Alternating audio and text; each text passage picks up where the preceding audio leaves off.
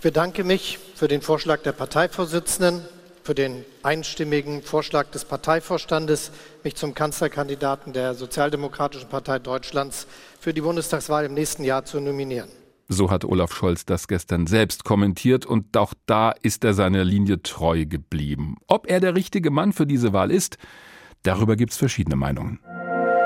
HR Info. Pro und Contra.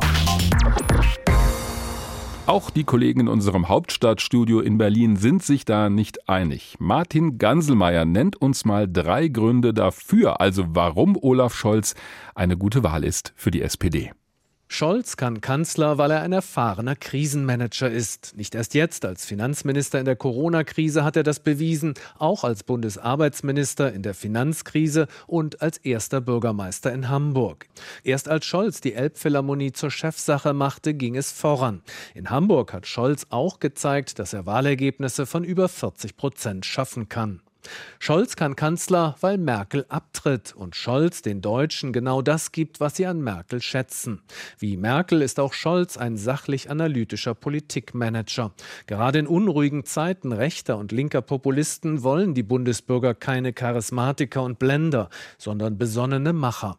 Nach Mutti Merkel könnten viele Bürger diese Geborgenheit bei Papa Scholz suchen. Und Scholz kann Kanzler, weil die SPD viel mehr Potenzial hat als die 15 Prozent in Umfragen. Ja, die Sozialdemokraten haben sich in den vergangenen Jahren die Früchte ihrer guten Regierungsarbeit immer wieder selbst durch innerparteiliche Kämpfe kaputt gemacht. Dabei hat die SPD inhaltlich mehr durchgesetzt, als dies je ein Juniorpartner in einer Koalition geschafft hat.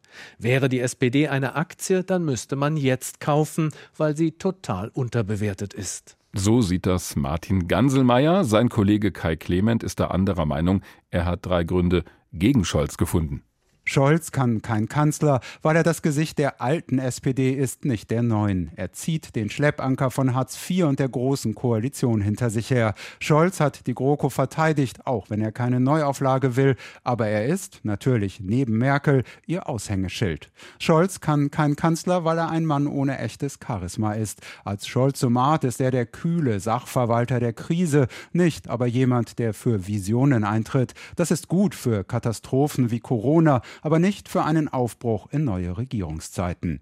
Scholz kann kein Kanzler, weil er der falsche Mann für den von der Parteispitze gewollten linken Kurs ist, inklusive eines Bündnisses mit der Linkspartei. Scholz als lebender Spagat kaum zu machen. Das mag im Freudentaumel über den Kandidaten Q untergehen. Einigkeit macht stark, stand auch schon auf einer historischen Parteifahne vor über 150 Jahren. Ein Motto aber, das die SPD nie lange durchgehalten hat. Fragen Sie Sigmar Gabriel.